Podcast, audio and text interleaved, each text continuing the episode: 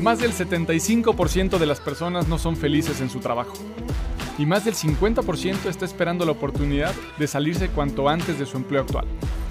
Hola, yo soy Tico Pérez Groba, soy psicólogo, revolucionario del trabajo, consultor boutique de líderes de empresas. Si en tu trabajo no estás bien, en tu vida estás mal. Bienvenido a Auténtico, un podcast hecho para deconstruir el significado del trabajo. Comenzamos.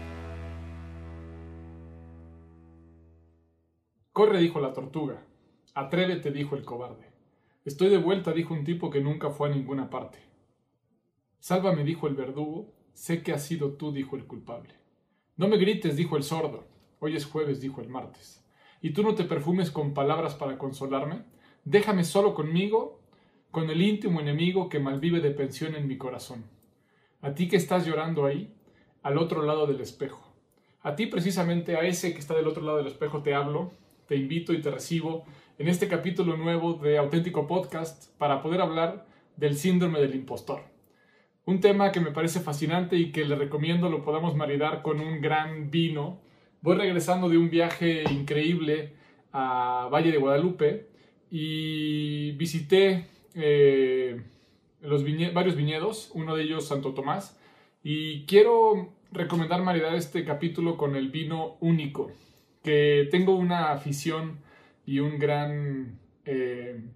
interés por los nombres no nada más de las personas, sino de las cosas. Y me parece que desde el nombre aquí nos invita a algo especial. Eh, ya el hecho de nombrar o bautizar a una creación como única me parece increíble. Y bueno, pues este es un vinazo. Es un vinazo que es una combinación de Merlot y Cabernet Sauvignon. Em, tiene 18 meses en barrica y bueno, pues tienen que probarlo. Tiene mucho equilibrio, muy maduro, con cuerpo aterciopelado y es súper em, recomendable para poderlo eh, tomar eh, y maridar con un buen corte, con unos quesos maduros, como este tema. Eh, y le llamo o recomiendo este, este maridaje porque vamos a hablar de un tema que precisamente hace que las personas se sientan o no únicas, que puedan sentir esa convicción para poderse nombrar así y que encuentren en ellos o en cada uno de nosotros las características que nos hacen precisamente únicos porque estoy seguro que todos lo somos. ¿Qué es esta, este síndrome del impostor? Bueno, pues es un trastorno psicológico que afecta a determinadas personas que no son conscientes de sus cualidades, de sus valores, de sus fortalezas y que generalmente eh, le restan importancia a la labor que desarrollan. Por lo tanto, no son capaces de asimilar el éxito que tienen ni se consideran que lo merecen.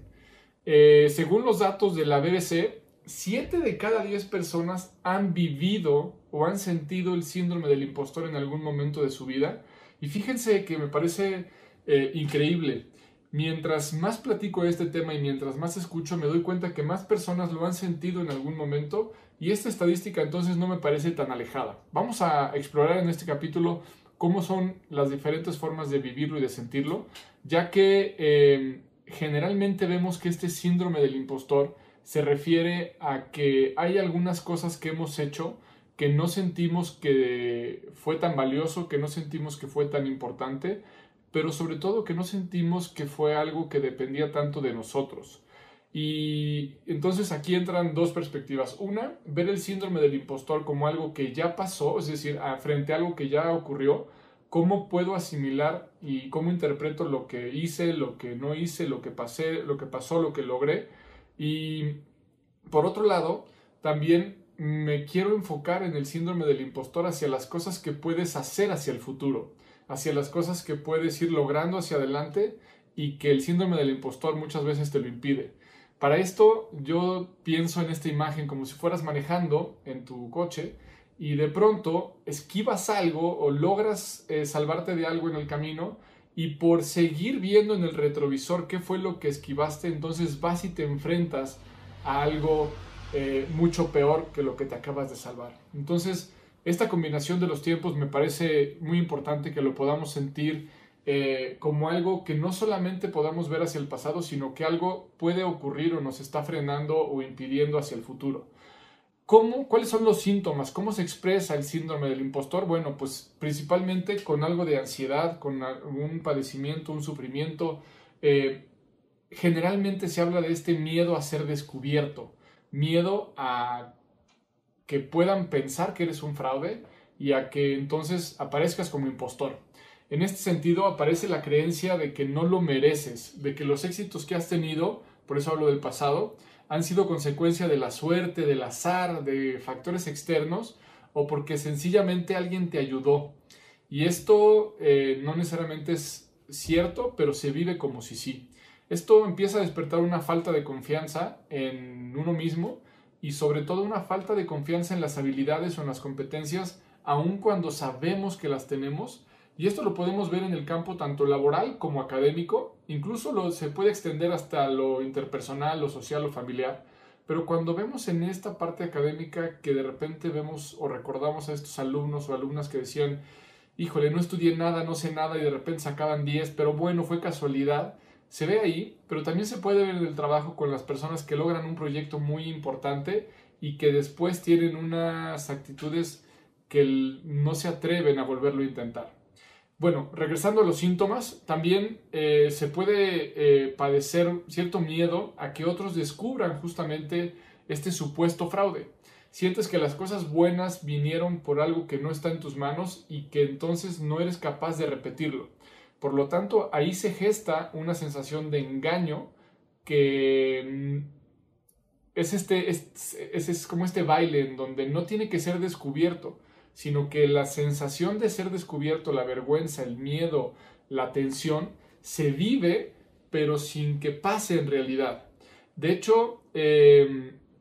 puedes empezar a creer que los éxitos que has tenido en el pasado va a salir alguna noticia o va a haber algunas cosas que lo van a exhibir en donde se te va a quitar o restar parte de la participación en ellos, ¿no? Em, la otra es que si ya sentiste que tuviste éxito eh, de alguna manera, ¿no? Por algo que no estuvo a lo mejor en tus manos, pero empieza esta falta de confianza en donde lo que asumes y das por hecho es que vas a fracasar pronto. Es decir, si ya lo hice bien, voy a tener que hacerlo mal por consecuencia y esto impide muchísimo intentar nuevas cosas. Y luego viene otro síntoma característico que es la falta de motivación, porque precisamente ya no hay tanta eh, confianza en uno mismo y entonces ya no me siento tan segura o tan seguro de empezar o intentar hacer nuevas cosas. Otro síntoma muy común tiene que ver con la culpa, con la culpa de estar haciendo algo que no está bien hecho, que no tiene la calidad suficiente, que a lo mejor se puede sentir que es como un empaque o una envoltura en donde no lleva regalo. Y esta culpa, esta vergüenza, eh, impide justamente tanto disfrutar lo que estás logrando como atreverte a involucrarte en nuevos proyectos. El otro tiene que ver con la autocrítica elevada como síntoma, en donde son personas que tienden a ser muy juiciosos de sí mismos y esto es característico y por ahí algunos entenderán si no fueron aludidos con alguno de los pasados, es sienten que les incomodan los elogios sienten que por cada vez que les aplauden, aunque en algún momento lo deseaban, cuando lo reciben viene este malestar, viene esta sensación incómoda, en donde incluso hay dos vertientes. Aquellos que piensan que es falso el que lo dice, que lo hace solamente por agradar, pero hay otros que lo dicen o lo piensan que es por algo, en un aspecto más paranoico. Es decir, me está diciendo esto para lograr lo otro. Y en ese sentido, lo que es importante decir es que la coincidencia es que les incomoda que hablen bien de ellos, y esto muchas veces, todos los síntomas que platiqué ahorita, se ven reflejados en algunos momentos incluso en el cuerpo. Se ven reflejados con el sudor, se ven reflejados con el cambio de tonalidad en el cuerpo, se ven reflejados en algunos malestares estomacales, incluso diarrea. Se pueden expresar también los síntomas del síndrome del impostor mediante algunas eh, características en la piel, dermatitis. Se puede también reflejar en dolor de cabeza, en migrañas, y vamos a ver cómo estos síntomas impiden a las personas involucrarse en nuevos intentos por lograr algo, en donde esta ansiedad o pánico se vuelven dueños de, su, de sus decisiones y les impiden eh, explorar las diferentes oportunidades. Vamos a ver que hay personas que incluso con este síndrome del impostor llegan a ser eh, unos actings que diríamos en psicoanálisis, pero lo podemos ver reflejado en accidentes estas personas que de repente dicen por fin la pareja o la persona con la que he querido salir durante, hace, durante mucho tiempo ya me dio una cita, voy a pasar por ella o por él y de pronto chocan en el camino. O tengo una cita súper importante con la persona que me puede abrir las oportunidades del proyecto que he estado esperando durante muchos meses y de pronto van a comer y la camisa se les mancha terrible de algo que les da mucha pena, los hace estar incómodos durante la entrevista y esto genera pues que efectivamente no pueda avanzar el proyecto o al menos eh, lo hacen más difícil. O lo podemos ver también en algunas personas que cuando mandan un correo muy importante eh, para un proyecto igual de relevante como el anterior que dije y de repente no adjuntan el archivo. Eh, o también eh, puede pasar tanto en términos de pareja, relaciones laborales o alguna persona importante que hayan encontrado y de repente están anotando el número y resulta que al día siguiente que quieres llamar o mandar un mensaje no anotaste el número completo también tiene que ver con algunas personas hemos visto en este síndrome del impostor, en donde pueden eh, llegar a omitir, por ejemplo, información relevante o incluso quitarle un cero a la cotización.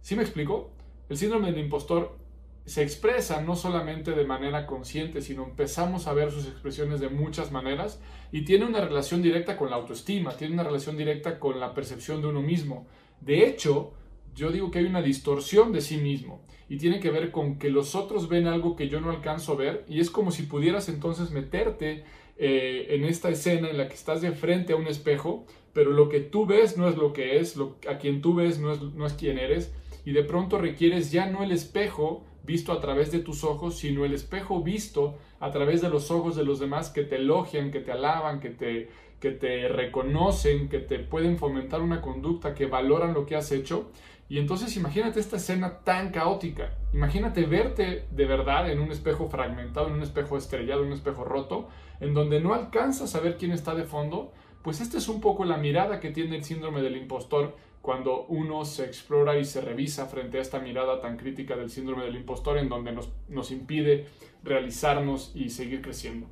Eh, hay una escena por ahí con lo que ahora que estaba haciendo esta investigación lo, lo asocio y tiene que ver como si el niño, la niña, imaginen este bebé eh, en donde no logra distinguir que es él o ella quien carga la mamila, quien, quien puede satisfacer su sed o su hambre, sino piensa que es alguien más que se la da.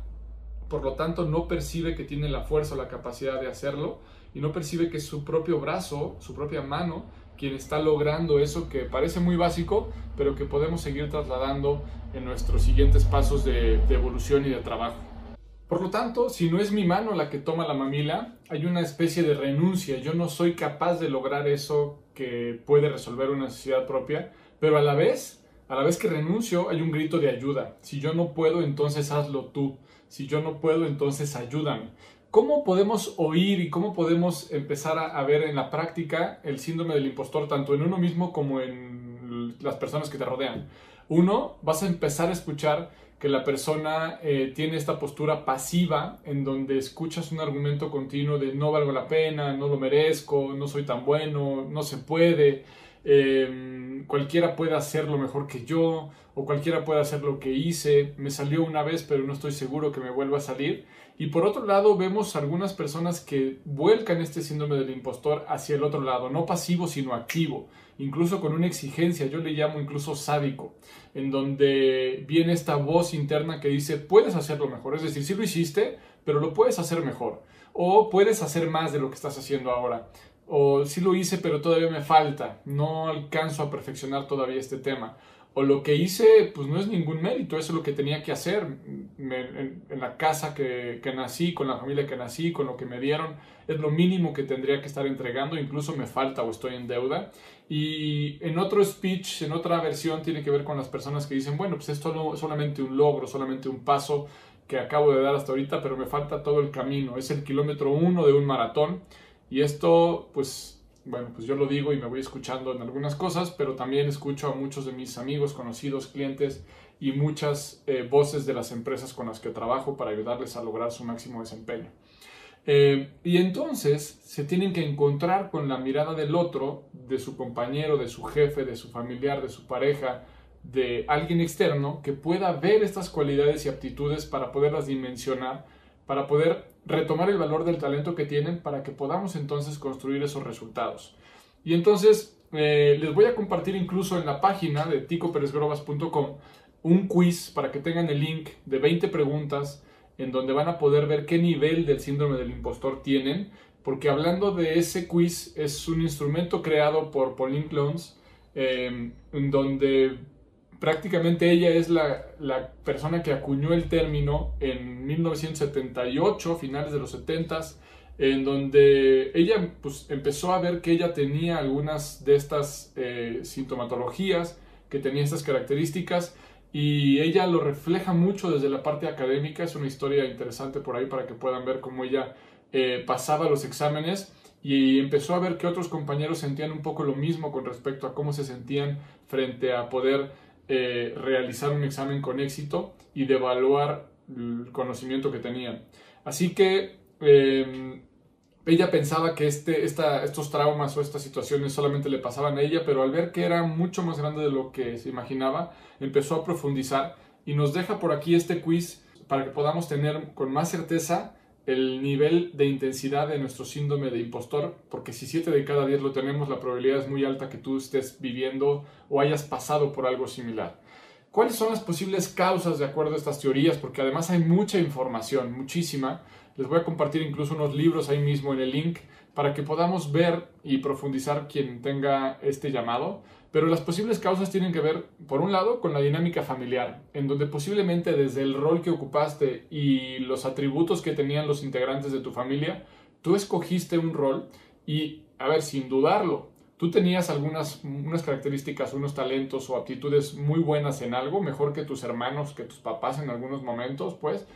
pero ellos tuvieron otras. Es decir, en ese proceso siempre estuvimos con algo a favor, algo en contra pero hay algunas ocasiones que el sistema, la cultura, el lenguaje, eh, el sistema eh, escolar, digamos, el sistema eh, deportivo, el sistema académico nos llevan a sentir que están menos valorados nuestros atributos y esto es parte de una de las causas. El otro tiene que ver con, según esta teoría, con algunas bases de los estereotipos sexuales que en esa época pues eran todavía mucho mayores que en la actualidad, en donde las mujeres, una mujer tenía que hacer de su rol ciertos eh, comportamientos o ciertas costumbres, ¿no? Como estar más al cuidado de la familia, etc. Por lo tanto, la culpa, la vergüenza o sentirse inadecuadas en un esquema laboral o en un esquema del éxito eh, pudieran tener cierta eh,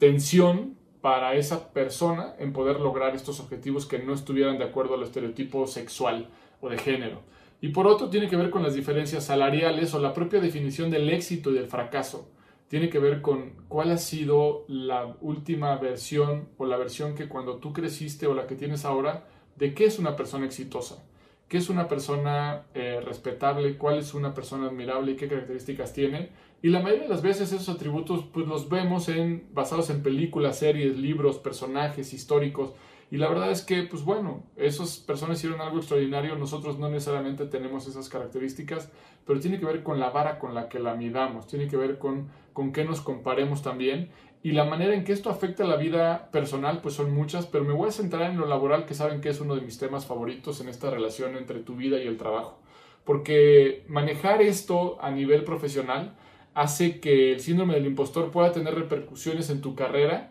y que al momento de sufrirla te estés perdiendo de muchísimas oportunidades porque no corres el riesgo o estas personas no se atreven a pedir, por ejemplo, un ascenso, a pedir una oportunidad, a levantar la mano para tomar el siguiente proyecto que los pueda entonces potencializar para poder crecer económicamente, financieramente en cuanto a libertades. También aumenta el nivel de estrés muchísimo, aumenta la posibilidad de tener una salud emocional que te permite estar al 100% en el siguiente reto y cuando compites con alguien más, pues no estás en las mismas condiciones de competir, no solamente a nivel físico, sino también en esta seguridad. Y que algo bien interesante que me, que me gustó mucho de esta parte tiene que ver con aquellas personas que se boicotean a sí mismos para poder entonces justificar que no es su talento que, quien los hizo obtener el resultado, sino su esfuerzo. Y que generalmente son o somos personas que venimos más de un speech de eh, todo lo que vale la pena cuesta, todo lo que es eh, admirable tiene que, eh, tienes que sudarlo, ¿no? Y, y, el sudor, pues,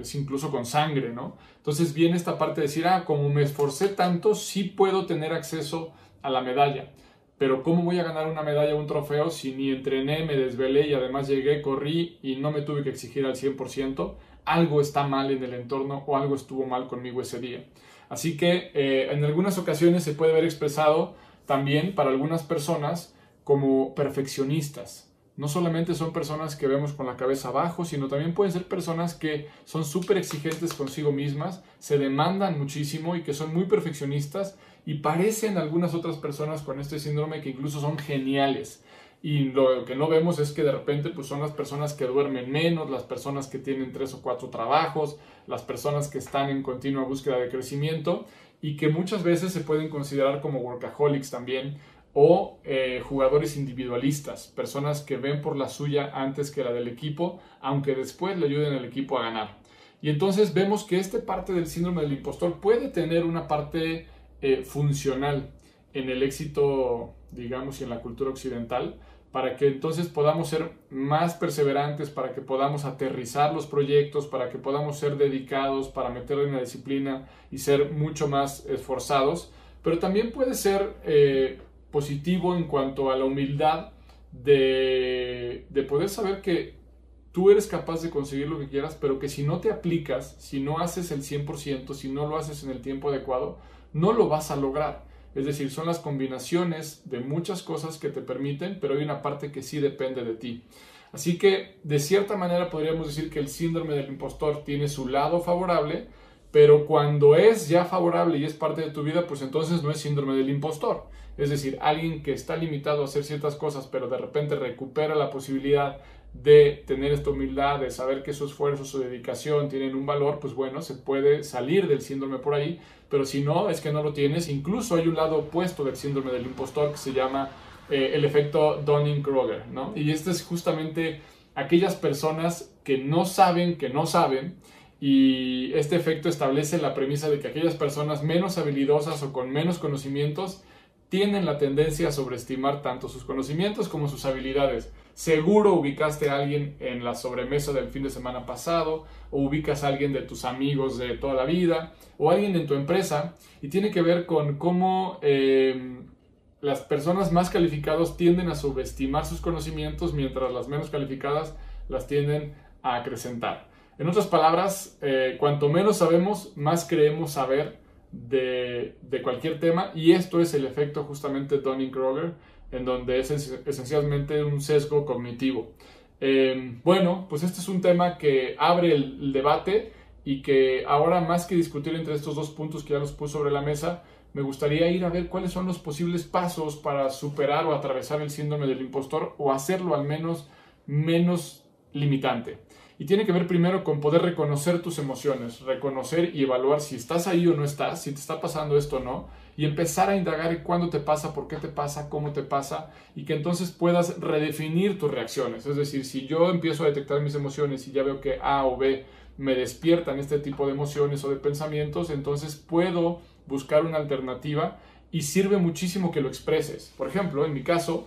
con el tema que he platicado varias veces de que yo soy tartamudo y pues de chiquito, de niño era mucho más evidente, pues tiene que ver con eso. Cuando empiezo a platicarlo y cuando incluso puedo ser capaz de decirlo como ahora lo estoy haciendo, pues la verdad es que si tartamudeo o me trabo en algún momento, resulta algo que ya avisé. Entonces, la importancia de que el otro lo sepa me deja a mí mucho más abierto a que puedan ver mi lado vulnerable o yo lo pueda ver y entonces ya no tenga esa presión por quedar todo el tiempo bien. Así que me deja mucho más libre de intentar cosas nuevas. Em, ten en cuenta el contexto, en ese sentido, esta característica eh, tenemos que entender que no estamos solos y que hay muchísimas cosas para poderlo hacer y que pueden ser eh, muy normales sentir esto, pero eh, tenemos que ver de qué manera estas dudas de si lo estamos haciendo bien o no no llegan al nivel de convertirse en una idea que pensemos que somos un fraude y que muchas veces podemos irle a preguntar a los demás, oye, lo que hago, ¿qué valor tiene para ti? ¿Cómo te impacta? ¿Qué tanto te gusta? ¿Qué diferencia ves entre mi producto, mi servicio y los demás? Y tiene que ver mucho con ese bench que podamos hacer objetivamente desde la mirada del otro, desde la evaluación crítica del otro.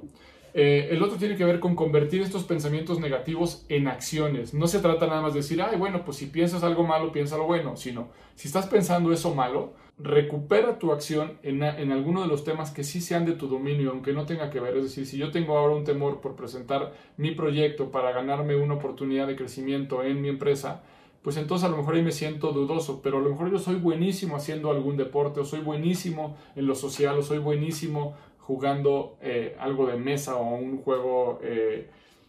virtual, no sé, algo que sí puedes hacer bien y entonces cambias ese pensamiento negativo por una acción que está en tu dominio y también algo que te puede ayudar es, pues evidentemente, ¿no? Esta preparación, disciplina, esfuerzo, crear una estrategia, hacer un plan, pero también eh, hacer una lista de tus logros. Muchas veces algunos de nosotros estamos viendo de dónde estamos hacia el futuro y todo lo que nos falta hacer en el futuro, todo lo que nos falta lograr, todo lo que nos falta tener, lo que nos falta obtener, lo que nos falta vivir. Pero también es súper útil en estos casos mirar de dónde estás hoy, hacia dónde estabas hace un año, hace dos, hace tres, hace cinco, y que puedas ver entonces el recorrido porque todos hemos logrado cosas y hemos conseguido cosas, pero nuestra memoria de lo logrado muchas veces se ve opacada por nuestra hambre de lo logrado, de lo que queremos lograr. Así que, por un lado, esa lista puede ser bien útil, pero también hay un ejercicio eh, muy práctico. Les dejaré por ahí un link de algún video o de, alguna, de algún modelito Canvas, de alguna gráfica, para que puedan hacer la ventana de Yohari en la que puedan ir a confirmar con el resto de las personas que los conocen, con 5 o 10 personas que los conozcan mucho, cuál es esta parte que ellos ven de ustedes, que ustedes también ven, pero también cuál es la parte que ustedes ven que ellos no ven y que puedan encontrar sus puntos ciegos para empezar a integrarlos y es como prender con una lucecita muy potente esto que hoy no alcanzan a ver, sentir y vivir. La otra tiene que ver con eh, cambiar eh, nuestra reacción cuando alguien nos dice algo bueno. Y esto es bien común y, lo van a poder aplicar muy rápido, yo creo, porque tiene que ver con cuando alguien te diga algo bueno, te felicite, te agradezca, pues tú no digas este, el, ay, no, ¿cómo crees? Pues no, o sea, no es nada, ¿no? Sino puedas decir simplemente gracias, puedas recibirlo, te lo puedas quedar y que en ese sentido tengamos la posibilidad de ir incorporando estos mensajes de que algo de lo que estamos haciendo genera un impacto en el otro y genera un buen impacto. Y bueno, manera de conclusión, también por supuesto te recomiendo que vayas a terapia y me parece que es una de las soluciones más eh, benéficas y que puedes aprovechar lo más pronto posible, ver con un especialista de cualquier corte. Yo recomiendo más el psicoanalítico, pero dependiendo de lo que estés buscando hay muchísimas alternativas. Y de paso, hablando de terapia y de mis propias necesidades, pues también te invito a que participes, a que participes de forma activa, porque para mi propio síndrome del impostor te pido que si llegaste hasta aquí, si ya escuchaste estos minutos, puedas sacar un screenshot, puedas sacar una foto y compartas ya sea en Instagram o en LinkedIn alguna de las ideas que te haya generado este capítulo, me la dejes eh, saber y te lo pido que lo puedas compartir también con los demás para que puedan pasar y escuchar si es que esto te tuvo eh, o te dio algún valor. Em, de hecho, el tema de que pongas una frase o una palabra eh, sobre esto que te ha hecho pasar tiene que ver con que a todos nos ayuda a saber, y principalmente a mí, me ayuda a saber que lo que hago tiene un efecto, que lo que digo tiene un oído y sobre todo que lo que entrego tiene destinatario.